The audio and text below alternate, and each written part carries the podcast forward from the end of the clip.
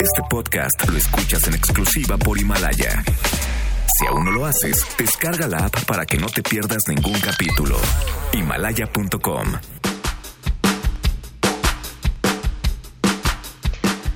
Manden sus preguntas porque hoy platicaré con el maestro sobre los efectos jurídicos en lo laboral de una posible declaración de contingencia sanitaria por el coronavirus.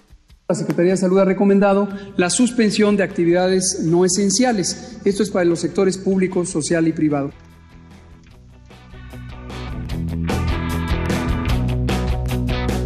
Platicaremos con el del metro, autor del video viral en el que compartió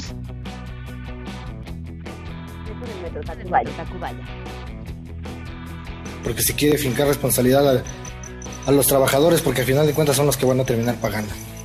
Pero es la falta de mantenimiento. Prefieren gastar en máquinas expendedoras de tarjetas. Prefieren correr trabajadores con 30, 25 años de experiencia, aunque sean personal de confianza. Prefieren contratar compañías externas que no tienen conocimiento de lo que es el metro, de lo que es la operación del metro. Tenemos buenas noticias y más, así que quédense, arrancamos a todo terreno. MBS Radio presenta A Todo Terreno con Pamela Cerdeira.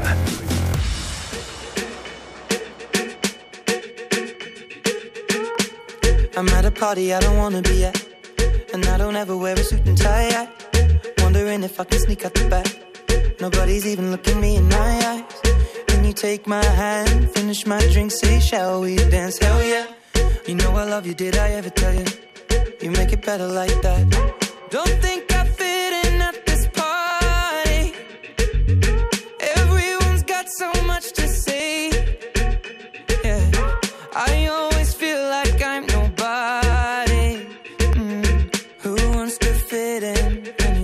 Janine, buenas tardes. ¿Qué estamos escuchando?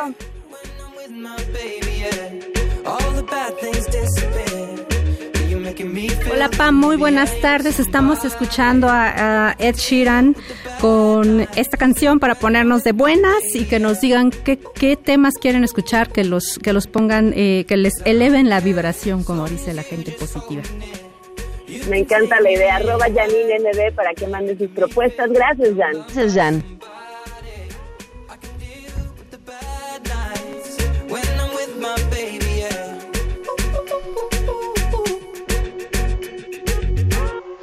Pues bienvenidos a Todo Terreno, gracias por acompañarnos en este lunes 16 de marzo, día de asueto, pero además venimos de un fin de semana en el que el sábado se sintió como viernes, el domingo se sintió como sábado, hoy se siente como domingo y el resto de la semana pues prácticamente será así, con muchísimas cosas, preocupaciones por supuesto, con muchísimas dudas, eh, con alguna parte pues de angustia, así que trataremos en este espacio de aclarar la mayoría de sus dudas, también hacer que se pasen una hora pues lo más relajada posible, con la información que necesitan, pero pues también como bien dice Janina, a elevar nuestras vibras y la energía y a, y a darle que bueno, aquí estamos y finalmente nos están tocando vivir tiempos súper interesantes. Eh, dicen que hay una maldición china que dice que te desea tiempos interesantes estamos así, tiempos interesantes como en la maldición china, pero, pero son también tiempos únicos y es donde también eh, las personas sacan lo mejor que tienen para mm, sorprendernos y, lo más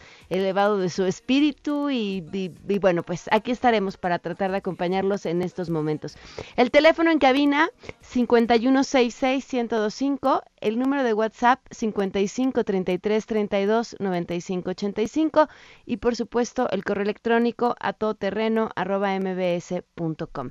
Y tenemos esto es eh, pues también información no tan agradable. Citlali Sáenz nos tiene información sobre cómo se encuentra el dólar. Te escuchamos, Citlali, muy buenas tardes. Hola, buenas tardes a ti también a nuestros amigos del auditorio.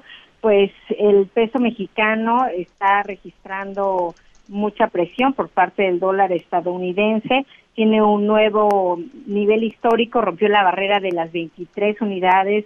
Eh, esto sobre todo por los temores a la recesión mundial después de que los principales bancos centrales del mundo, entre ellos la Reserva Federal de Estados Unidos, anunciaron medidas de emergencia para reducir el impacto económico del COVID-19, como le llamamos en México, el coronavirus. Aunque los mercados financieros, pues hay que recordarle a nuestros amigos que hoy en México permanecen cerrados. En operaciones en el exterior, el tipo de cambio interbancario cayó 4.11% y ya se vende en 23 pesos con 3 centavos por dólar. Es un nuevo mínimo histórico. Más tarde, pues moderó un poco esta caída se ubica en algunos puntos en 22.71 dólares y bueno, los bancos no abrieron este lunes por tratarse, como te decía, del feriado, pero pues ha sido una jornada complicada. La Reserva Federal de Estados Unidos, bueno, el Banco Central de Estados Unidos, bajó de forma sorpresiva la tasa de referencia a un rango de entre 0 y 0.25%. Es un nivel no visto desde diciembre del 2018 en plena crisis financiera causada por la quiebra de pues los bancos de inversión en los Estados Unidos y bueno ahora de nueva cuenta ante esto desconocido que todavía el impacto no se ha medido no lo no se pueden dar cifras sobre cuál será el impacto del coronavirus en la economía mundial y por supuesto en la economía de México todavía no entramos a esos detalles pero ya se está viendo reflejado sobre todo en los mercados. Desde la semana pasada las bolsas perdieron a niveles de 7%, Pamela, en México hay una regla en el piso de remates, cuando supera el 7%, hacen una suspensión de operaciones de 15 minutos para que un poco se estabilice el mercado, después vuelven a operar y si llegara a ver que esto no ha sucedido, una caída mayor a 13% en la misma jornada se podría hacer una suspensión de 15 minutos más y después de 20% pues eh, suspender las operaciones de la jornada totalmente, pero esto no ha sucedido, solo llegamos el jueves pasado a una, una suspensión de 15 minutos y después ya se fue recuperando el viernes, cerró con ganancias la Bolsa Mexicana de Valores y bueno, mañana le estaremos monitoreando. Pamela, mi reporte al auditorio. Te diría que me dio muchísimo gusto platicar contigo el día de hoy, pero la verdad es que no. Te mando un fuerte abrazo. Yo también, Pamela, un abrazo. Buenas tardes. Pues aquí estamos para tratar de mantenernos en el mejor de los ánimos. Independientemente de la información, tenemos buenas noticias.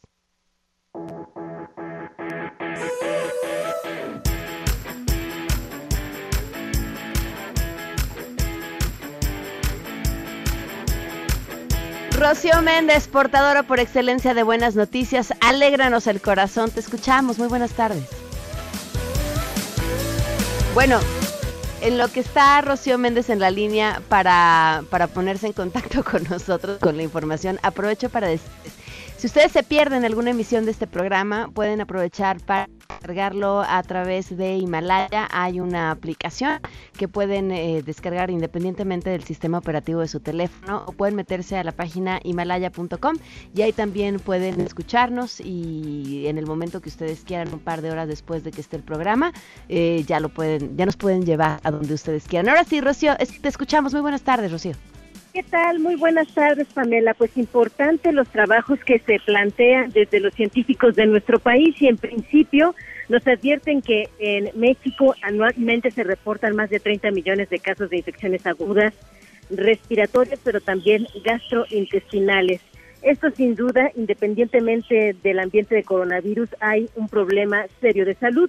Desde la perspectiva de Marco Antonio Vega López, del Departamento de Infectómica y Patogénesis Molecular del CIMBESTAF, lleva 10 años analizando el sistema inmunológico de las mucosas que tiene cualquier ser humano en el tracto respiratorio. Identifica que son superficies en continuo contacto con el ambiente, están en ojos, nariz, boca, oídos, tracto urinario, así como gastrointestinal y respiratorio. A diario, estas áreas son afectadas por virus, bacterias y parásitos. Si bien los mecanismos de defensa en estas zonas son eficientes, más del 80% de las infecciones logran penetrar el organismo a través de estas vías. En condiciones normales nos advierte el científico la infección activa una respuesta de anticuerpos encargada de eliminar problemas y generar lo que él llama una memoria inmunológica que protege a nuestro cuerpo de futuros encuentros con patógenos, pero cuando la persona es muy niña, joven o anciana o tiene problemas fisiológicos como por ejemplo la desnutrición, cualquier enfermedad invade la mucosa y al organismo por completo. Es un papel muy importante el que tienen las mucosas en contra de virus, bacterias y parásitos. Por ello, considera el CINDESTAB es muy importante conocer a fondo su estructura, cómo se desarrolla en sí misma y la regulación del sistema para poder llevar a cabo las acciones pertinentes en materia de enfermedades infecciosas. El integrante del Sistema Nacional de Investigadores identifica que en la inmunología del tracto respiratorio, empleando, por ejemplo, eh, análisis con modelos porcinos, se ha logrado describir el desarrollo y localización de las principales células en mucosas en las primeras etapas de la vida, aunque este trabajo todavía está en estos niveles de análisis, sí se señala que la cantidad y ubicación de las células de las mucosas, cuando no son óptimas, por ejemplo, en recién nacidos, son más susceptibles a infecciones todo este panorama tan largo y amplio y muy interesante, sin duda alguna, Pamela, es para poder desarrollar no solo vacunas eficaces, sino también métodos de administración efectivos que puedan producir respuestas en las mucosas del organismo e impedir que los patógenos se implanten, se repliquen o se diseminen en nuestro cuerpo. Como podrás notar, sin duda alguna, lo que hace el SIMBESTAF hoy en día es sumamente importante, Pamela. Muy bien, Rocío, muchísimas gracias. Hasta pronto. Hasta pronto, buenas tardes. Vamos a una pausa y continuamos a todo terreno. Regresamos a todo terreno. A todo terreno con Pamela Cerdeira. Continuamos.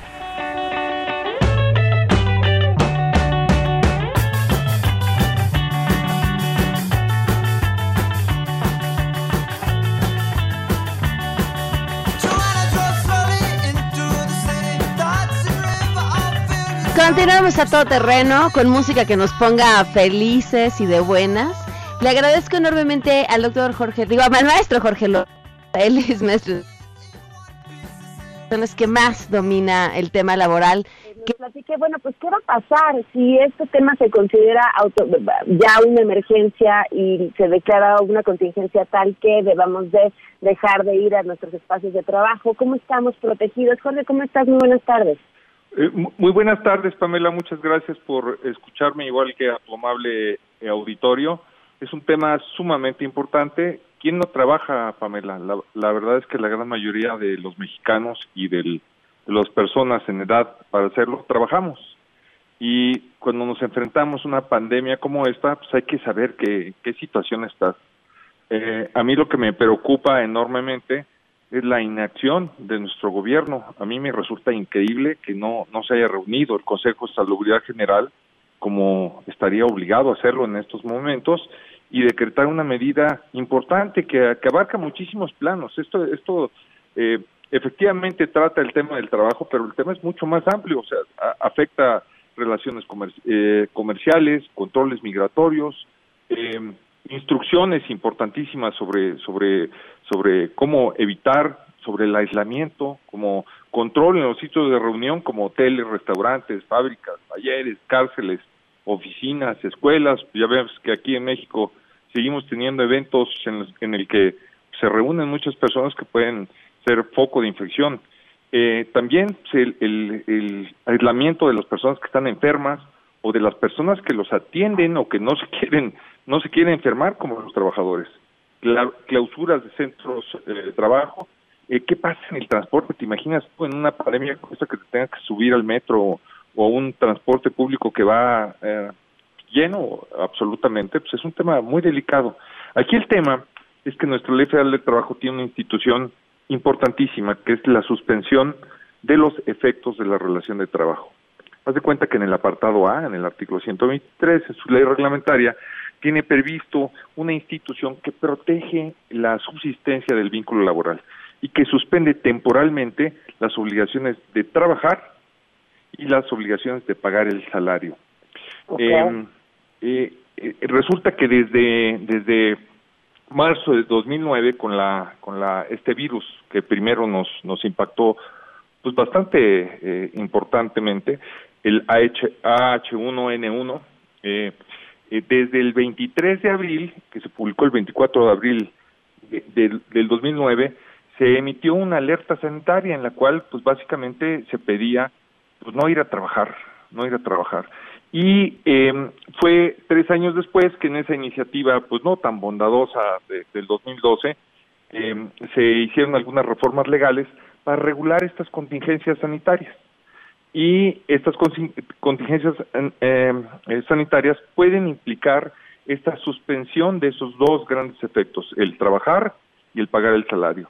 Está regulada de dos maneras en nuestra ley federal del trabajo, de manera individual, en la parte en la, en la que acuerdan patrón y trabajador simplemente, en el que se establece que si hay esta, esta eh, declaratoria de contingencia, que a mí en este momento me sorprende que nuestro gobierno, con las experiencias de Italia, de España, los mismos Estados Unidos no estén haciendo nada. Eh, lo veo hasta como un tema de, bueno, que, lo que pretenden es que se acaben los viejitos o las personas de la edad. O sea, no entiendo. La verdad es que es un tema muy serio de irresponsabilidad. Dentro de las, de las obligaciones de los patrones está precisamente cumplir con las disposiciones en caso de emergencia. El, el detonador o la llave de esta protección precisamente proviene de esta declaratoria que no hemos tenido.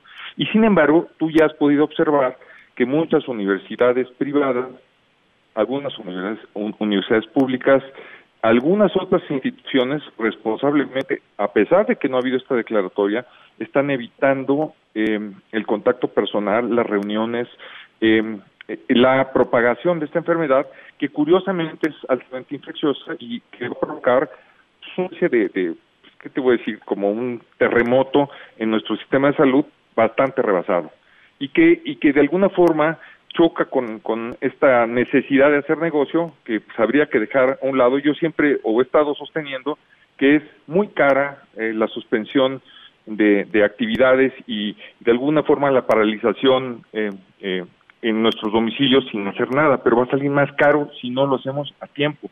Y creo que ya nos tardamos, ese es el problema. Bueno, dentro de los derechos interesantes es que cuando se da esta declaración eh, de, de, emergencia sanitaria, se suspende esta obligación de ir a trabajar y de pagar el sueldo. Pero sí existe algún pago. En nuestro actual sistema jurídico, nuestra eh, bondadosa Ley Federal de Trabajo del 2012 dice que te tienen que pagar, es obligación que te paguen hasta un día de salario mínimo sin rebasar los 30 días eh, de, de salario o de inactividad. En pocas palabras, a lo que aspiras como trabajador por no ir a trabajar en una contingencia de esta es a que te paguen un día de salario mínimo como tope 30 días. Y otro de los temas interesantes es que a las mujeres en, en, en época de gestación o también si están amamantando o los menores de 18 años aparentemente de una manera eh, no muy clara, se establece que su salario y sus prestaciones y sus derechos no serán afectados. Aparentemente estos dos grupos vulnerables eh, sí se les va a seguir pagando eh, por parte del patrón. Aquí, aquí nuestro gobierno, parte de lo que no tiene es un sistema de compensación social para ayudar a los ciudadanos en, en forma genérica para atenderlos tanto con medicinas, con atención médica, con hospitales, pero especialmente este pago de salarios se lo carga en el patrón que durante todo este tiempo pues tampoco tiene ingresos. Y otro de los temas interesantes es que aunque te den, en, estos momentos hay muchas personas que, que si bien es cierto, algunas, eh, eh, algunas eh, inteligentes instituciones han, han pedido que se recluyan y que manejan todas sus relaciones a distancia, que no todos los trabajos pueden teletrabajarse o, o pueden trabajarse en, en el hogar o, o a distancia, les han pedido que no lo hagan físicamente o en contacto, especialmente eh, las universidades eh, han tomado una, una, actividad pues, muy inteligente, muy precavida en estos temas. Pero, eh, ¿qué, ¿qué, pasa cuando, cuando efectivamente te mandan, como ahora sucedió con todos los jóvenes del, del, sistema de la Secretaría de Educación Pública, te los mandan, vamos a decir, a que se queden a sus casas, porque no son vacaciones, esa parte donde vamos a adelantar las vacaciones, pues no, porque si tú te vas a cualquier centro vacacional y te reúnes con otras personas, pues te vas a infectar, ¿no? Aquí el tema es, eh, ¿quién, ¿quién va a cuidar esos, esos menores? ¿O quién va a cuidar a los eh, enfermos? Verdaderamente estamos todavía subregulados en, en esta materia. Si bien es cierto, a, a los padres que tienen hijos con cáncer ya se les protege, bueno, hay otras enfermedades tan graves o tan difíciles como esos casos que no están previstos. Ahora, José, lo que yo no entiendo es, eh, explicamos esta parte de se pueden suspender los pagos, y se pueden suspender los, o sea, el ingreso, el, ingreso que recibe el trabajador y el patrón tampoco tiene esta obligación a pagar, pero hablabas de 1 a 30 salarios mínimos. Esto quiere decir, si vamos a estar en el entendido que podrían ser 30 días con esta especie de suspensión, el trabajador, salvo estas dos excepciones, los jóvenes y las mujeres embarazadas o amamantando, podrían no recibir un solo quinto de su sueldo? No, sí van a recibir obligatoriamente el monto de un, un salario mínimo, o sea, 123 pesos punto 22 en la zona eh, del centro y en la fronteriza, pues la cantidad que está establecida que son eh, eh, 180 y tantos pesos, si mal no recuerdo, al día. O sea, que si tú das, que es la gran mayoría de los trabajadores, tú sabes que existe muchas veces un subregistro ante el Seguro Social y que de repente alguien aparece con salario mínimo, pero son muy pocas personas las que ganan el salario mínimo porque no alcanza para vivir, literal, te mueres de hambre. Pues la única garantía que dieron los legisladores en el 2012 en caso de emergencia sanitaria es que no es obligación para ir a trabajar, tiene obligación de pagar un monto como indemnización que es el monto de un salario mínimo y no más de 30 días. Por eso, si te fijas, la suspensión de escolar es exactamente el plazo que abarca. Justo estábamos eh, preguntando ayer en redes sociales qué iban a hacer al día de mañana muchas personas, eh, si mandaban o no a sus hijos a la escuela, bajo esta decisión extrañísima que toma la Secretaría de Educación Pública de decir se adelantan estas dos semanas, como si el periodo de Semana Santa empezara a partir del 20, bueno, el 20 el último día de clases, y entonces tenemos este mes que en realidad pues no son vacaciones, pero que estaríamos aprovechando para no salir de casa y evitar mayores contagios. Pero quedan estos días ahí. y, además es curioso. Prácticamente no sabemos qué. Muchas escuelas, Pamela, sí tomaron la medida de, de empezar desde mañana. No esperarse al, al 20 o el 23 a tomar estas medidas. O sea, eh, la medida debería ser inmediata. Sin embargo, la Secretaría de Educación pues eh, dispuso que tendría que ser a partir de un día posterior. Eh, en muchas escuelas, independientemente de lo que ha determinado la Secretaría de Educación, eh, pues ya decidieron suspender clases presenciales eh, a partir de mañana. O sea, y te estoy hablando de la Universidad Iberoamericana, estoy hablando del TEC de Monterrey, te estoy hablando de, la misma UNAM, ya, ya estableció que recientemente, apenas el día de hoy, que se van a suspender estas clases presenciales. Y la parte interesante, la parte interesante es que, como, como tú dices, el pago es, es mínimo, pero no existe la declaratoria. O sea, aquí, la parte grave es que tenemos un gobierno, como ya lo vimos en el tema de los eh, seguros de gastos médicos o, del seguro popular o de otras medidas que tienen que, ver con la salud de las personas, como que no está haciendo nada. Estoy sorprendido que no sepan que en la Constitución, en el artículo 70, eh, 73, establezca eh, en la fracción decimoquinta, establezca clarísimamente la existencia del Consejo de Salud General y que la misma Ley General de Salud, en el artículo cuarto y, y, quince, establezcan el funcionamiento del Consejo de Salud eh, General, que precisamente lo que tiene que hacer es actuar en estas emergencias. Entonces, aquí el tema, estamos en un, en un vacío legal por culpa de, en su caso, el Consejo de Salud General del presidente que no está emitiendo estas medidas. Es más, yo ya tengo conocimiento no de uno, sino de varios juicios de amparo promovidos en contra de esta inactividad, porque pone en peligro a la salud de todos los mexicanos. Y eventualmente es un, es un virus tan infeccioso que es muy probable que todos en algún momento, en el próximo año y en los siguientes, eh, la tengamos. Pero el problema es que la tengamos de la manera que está sucediendo en Italia o en Estados Unidos, eh, que es una manera tan abrupta o tan tan inmediata que no hay capacidad en nuestro sistema de salud. Eh, bueno, no tenemos cómo probar que sí tenemos o no la enfermedad, ya por ahí empezamos, ¿no? O sea, es un tema de, inconsciencia terrible y están permitiendo, desde mi punto de vista, mire, yo no soy médico, no soy especialista en infecciones de este tipo, pero estoy muy informado. A mí me sorprende cómo si ya vimos eh, los ejemplos de la Unión Soviética, Corea, estos ejemplos exitosos donde se, se contuvo la enfermedad, estemos incurriendo irresponsablemente en, en, cosas con las que sucedieron en Italia o en España o en el mismo Estados Unidos, que ya se volvió un tema muy serio y donde pensaban que el índice de mortalidad era muy pequeño y resulta que es eh, bastante, mucho más alto, veces más alto. Y precisamente los grupos vulnerables, que vamos a decir que son los de mi en adelante, eh, tienen una, una mortalidad mucho más elevada que los jóvenes. Aquí la parte interesante es que laboralmente eh, eh, estas suspensiones de los efectos de la relación de trabajo pueden ser voluntarias. O sea, una de las partes interesantes que, por ejemplo, como han hecho las instituciones educativas es, oye, ya no van a ser presenciales, van a ser a distancia y lo vamos a implementar. Y ahí se acabó el tema. No vengas y no, y no tienes que estar presente. Dos, no me puedo poner de acuerdo, hablando que en México hay muchísimas micro y pequeñas empresas, yo no puedo poner eh, de acuerdo con sus colaboradores y a través de una licencia que puede ser con, que puede ser eh, simplemente efectuar trabajo a distancia. un amigo mío que es eh, albañil en, en, en, en, Francia me decía, pues yo con mi revolvedora no puedo trabajar a, a distancia, no, no todos los trabajos se, se pueden trabajar, pero de los trabajos de serios de pues sí pueden hacer más tú y yo estamos curiosamente a distancia porque yo no estoy físicamente en tu en tu noticiero. Entonces qué es lo que se tiene que hacer pues seguir trabajando dentro de lo posible a distancia percibiendo el salario común y corriente mientras no haya esta declaratoria. También se tiene que tener la sensibilidad de que si alguien tiene el temor que eso sí sucede en España sabías el trabajador eh, unilateralmente, personalmente, si hay una emergencia de esta naturaleza, puede decidir no ir a trabajar sin ninguna consecuencia. Aquí no está previsto eso.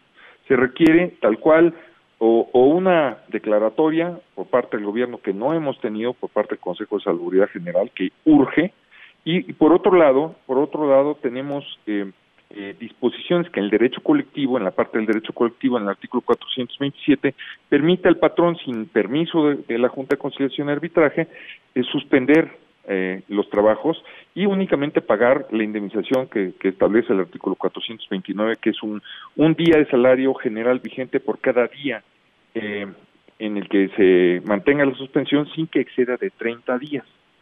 ¿sí? Eh, y prohíbe, desde luego, prohíbe la utilización en estas, en estas épocas de trabajo de menores y eh, de mujeres que están en periodo de gestación o de lactancia la, prohíbe. Y aparentemente, en una manera, pues no muy clara, pero si haces una interpretación eh, eh, pro, pro, pro trabajador, que además está obligada en nuestra ley federal del trabajo, aparentemente a ellos se les paga completo. Eso es nada más en el apartado A. Si, si, si te metes en otro tipo de trabajos, todavía el tema está más complejo.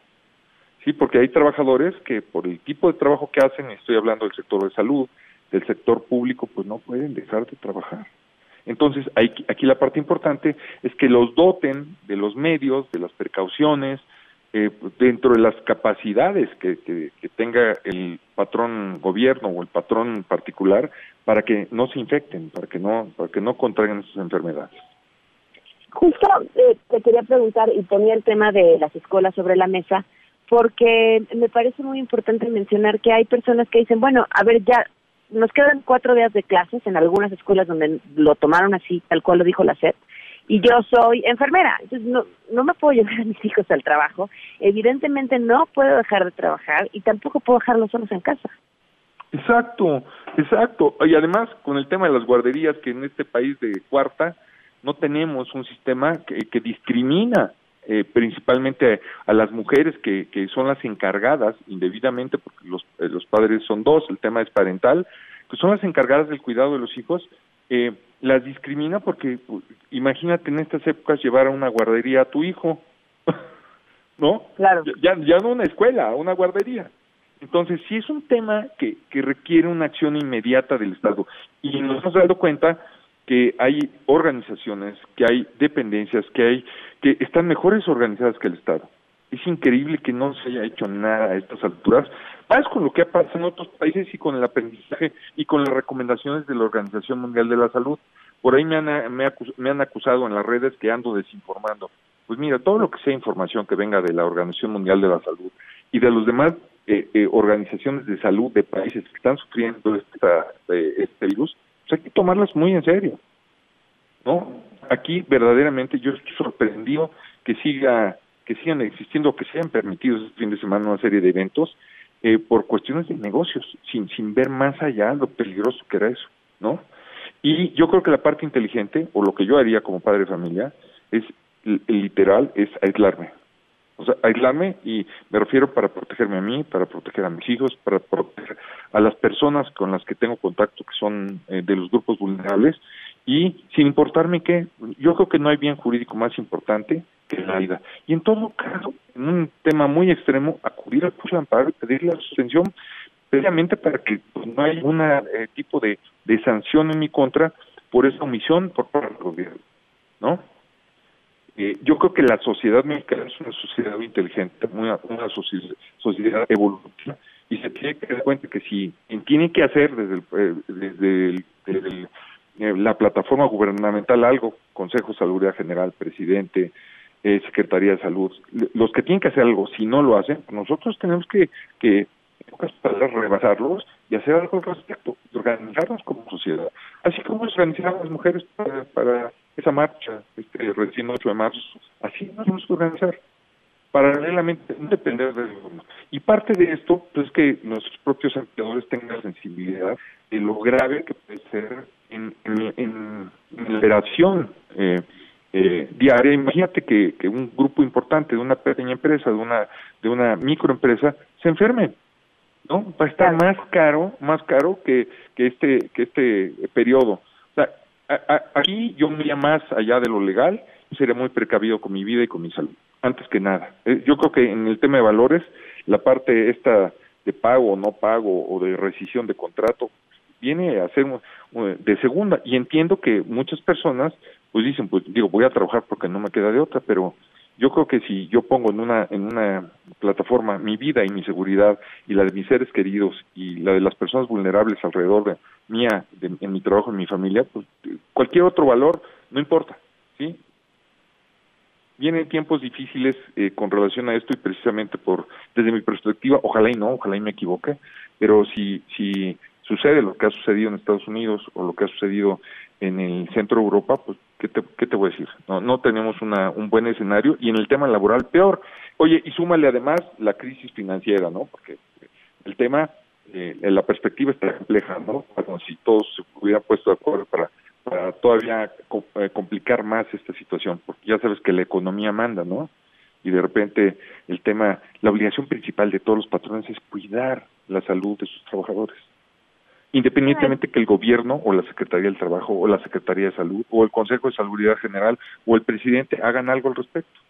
Yo creo que la crisis financiera, la crisis en salud, eh, la, la crisis económica que finalmente ya venimos arrastrando, pero que además viene a sumar esto que es una crisis en el mundo entero por esto. O sea, la verdad es que se nos ha juntado en estos dos meses la tormenta perfecta. Ahora, la parte curiosa es la inacción de este gobierno. Todo, mira, por ejemplo, en Italia, que vino esta crisis terrible, en la parte económica, un año, ocho meses, no van a pagar hipoteca los, los que deben hipotecas en ese país. Precisamente derivado del tema de salud y la crisis económica, están tomando medidas. Muchos países ya autorizaron fondos especiales de emergencia para este tipo de circunstancias. Nuestro fondo de emergencia se gastaron la mitad en el año pasado. Digo ahí nada más como, como dato. Y si, me si te fijas, oye, ¿qué ha hecho el Congreso, la Cámara de Diputados, que, que sería una generadora de esto, o, el, el, propio motivo para generar recursos como ya lo hizo Trump, ¿no? Tiene unas cosas que a mí me disgustan, pero concretamente en este tema se tardaron, pero están haciendo lo correcto. Y aquí estamos en la maca. Me preocupa muchísimo que nuestro gobierno no esté tomando las medidas o el toro por los cuernos. Y por, por temas estrictamente económicos, porque si tú me preguntas, oye, ¿por qué razón un gobierno ante un peligro tan inminente, tan, tan real, pues no está haciendo algo al respecto. Y la única explicación es el tema como, por ejemplo, cuando construyen un edificio de los pisos que no deberían construir, o, o le cambian el uso de suelo a algo, o dejan que contaminen, pues básicamente la única explicación que puedo pensar es económica, ¿no? No creo que haya una intención criminal de deshacerse de, de toda una generación de viejitos para, para quitarse ese peso frente al costo de la seguridad social y otro tipo de costos. Porque podría llegar a pensarse desde ahí como una de limpieza racial, pero enfocada a las personas de la tercera edad. No, a mí no me, sería pero a mí, a mí verdaderamente me ha sorprendido la inacción, la irresponsabilidad de nuestro gobierno. O sea, hay que ser pues críticos y hay que cuestionarlos. Si no los cuestionamos, eh, pues no va a pasar nada. Yo creo que pues te agradezco, Tengo que irme ya a una pausa, pero te agradezco como siempre la enorme oportunidad de poder platicar contigo y seguimos a hablarla porque bueno, finalmente esto va para largo. Un privilegio y siempre tus órdenes. Gracias, el maestro Jorge. Lo llevamos una pausa y volvemos. Regresamos a todo terreno. A todo terreno con Pamela Cerdeira. Continuamos.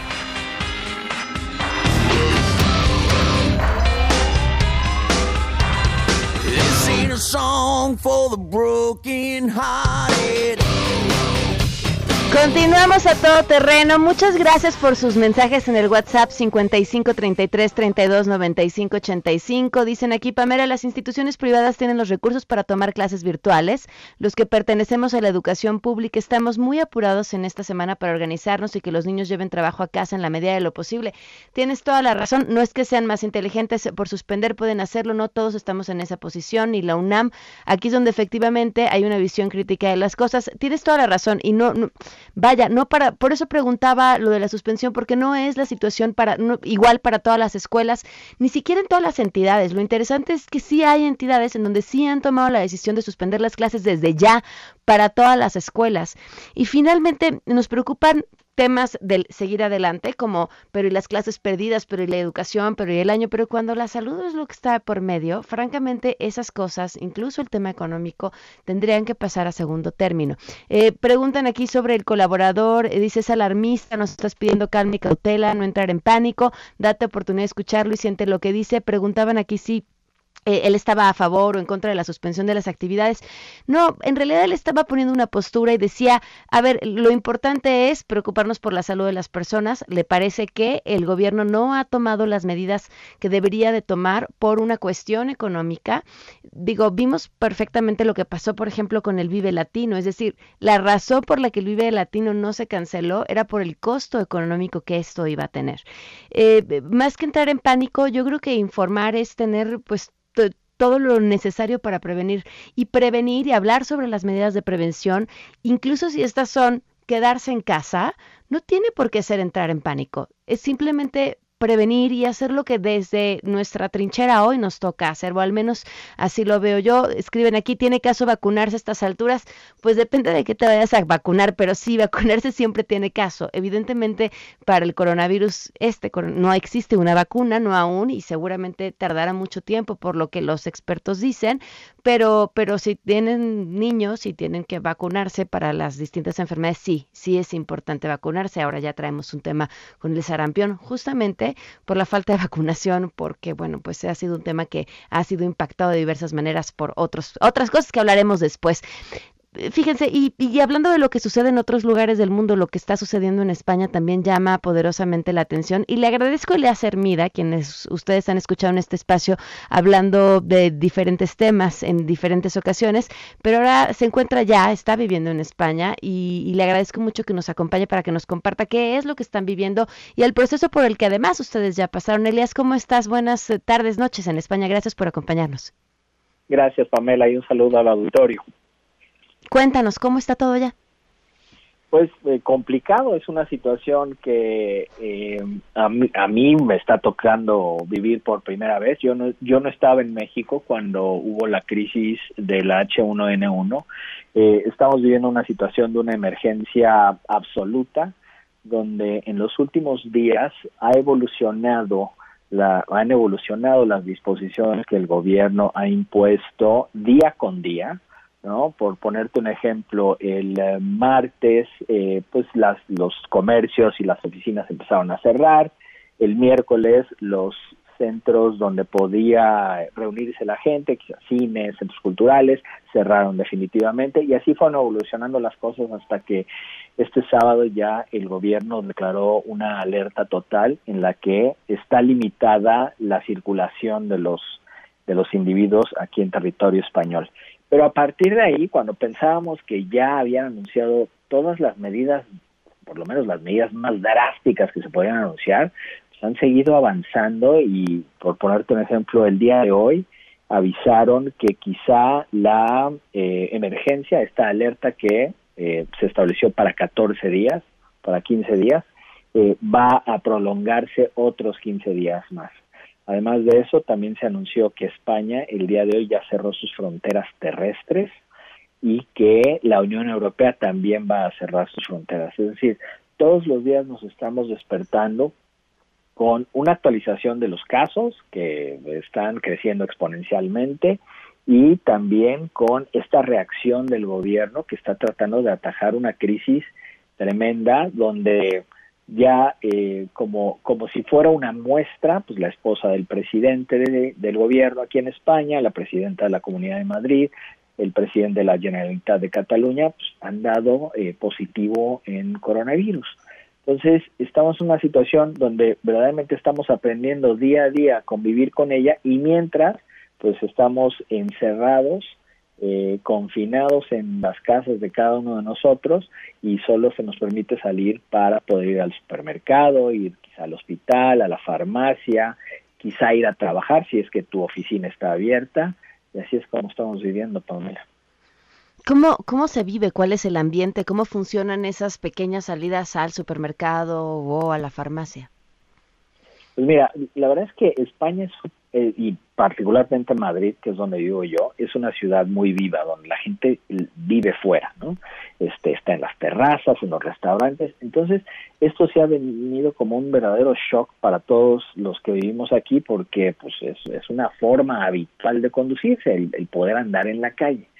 Eh, ahora lo que estamos haciendo es que, bueno, pues tú puedes ir caminando o puedes utilizar también el transporte público a cualquiera de estos lugares que te digo, pero eh, si un policía te detiene en la calle, tienes que explicarle a dónde vas y seguramente hasta tienes que mostrar que vos tienes que señalar el supermercado donde vas y si vienes regresando tienes que mostrar la compra que has hecho. Particularmente los supermercados están estableciendo un mecanismo donde como tú no puedes estar en teoría eh, menos de un metro cerca de otra persona, están limitando el número de personas que pueden entrar a un supermercado. Entonces se hacen filas afuera de los supermercados y la gente va entrando poco a poco a esos espacios, pero pero tú volteas a ver a, la calle y, la cantidad de personas pues, es mínima comparado con lo que habitualmente sucede en esta ciudad. Eh, se, ha, se, ha, se ha tornado una especie de ciudad fantasma. Y aquí hay algo muy, muy importante. Te decía yo que precisamente la gente vive vive afuera, vive conviviendo, vive en los parques, etcétera, etcétera.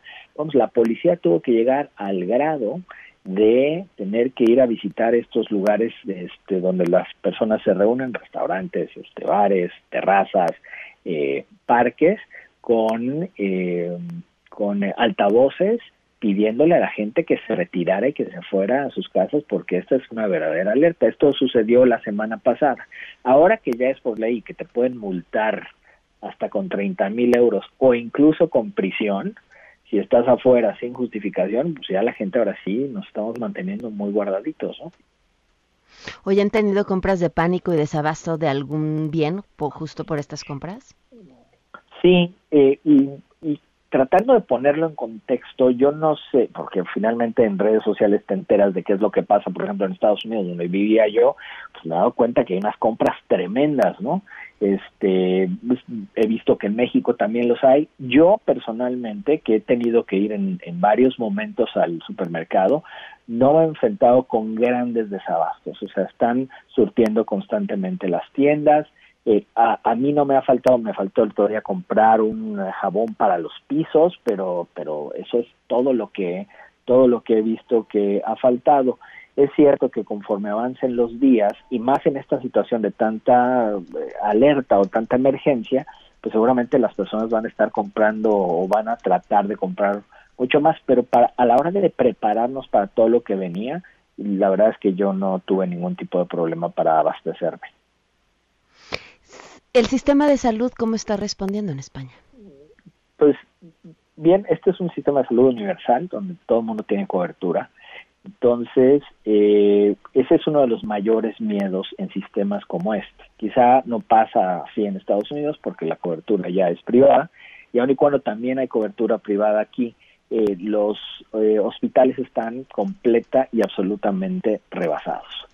Eh, así como te hablaba de yo, yo de cómo el gobierno ha ido cambiando y ha ido modificando e intensificando las medidas, así en el tema de salud, el sistema de, de, sanidad ha ido sufriendo estos este estos inconvenientes que, que lo han lo han este puesto en una situación muy delicada por ponerte ejemplos al principio tú podías hablar si tenías síntomas eh, del eh, del coronavirus y, podías hablar para que vinieran a tu casa a checarte y ver qué es lo que tenías y poder saber si te pueden diagnosticar, etcétera, etcétera.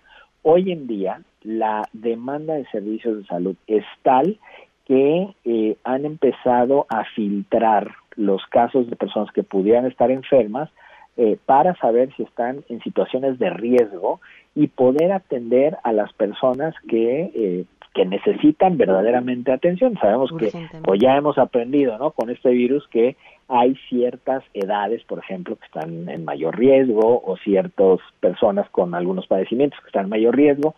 Entonces, ya ha tenido que ser el, sistema de sanidad pública selectivo porque la cantidad de recursos que tiene no alcanza para atender la, la demanda, ¿no? Hoy, hoy, hoy en día hay viendo la, actualización de números, hay más de 9.000 infectados y han habido eh, eh, arriba de 300 fallecimientos. Entonces, para un sistema donde bueno, pues la gente o la gran mayoría de la gente se atiende en un sistema de salud público, pues este de entrada todos los demás padecimientos o todas las demás situaciones que no sean de vida o muerte, pues no están siendo atendidas las cirugías que no son cirugías vitales pues, se han pospuesto. Tampoco se Entonces estamos en una situación sí, sí alarmante.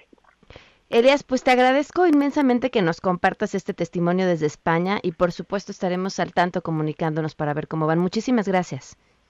Gracias a ti, Pamela, y un saludo al auditorio. Gracias, un fuerte abrazo. Nos vamos. Se quedan en mesa para todos. Este podcast lo escuchas en exclusiva por Himalaya. Si aún no lo haces, descarga la app para que no te pierdas ningún capítulo. Himalaya.com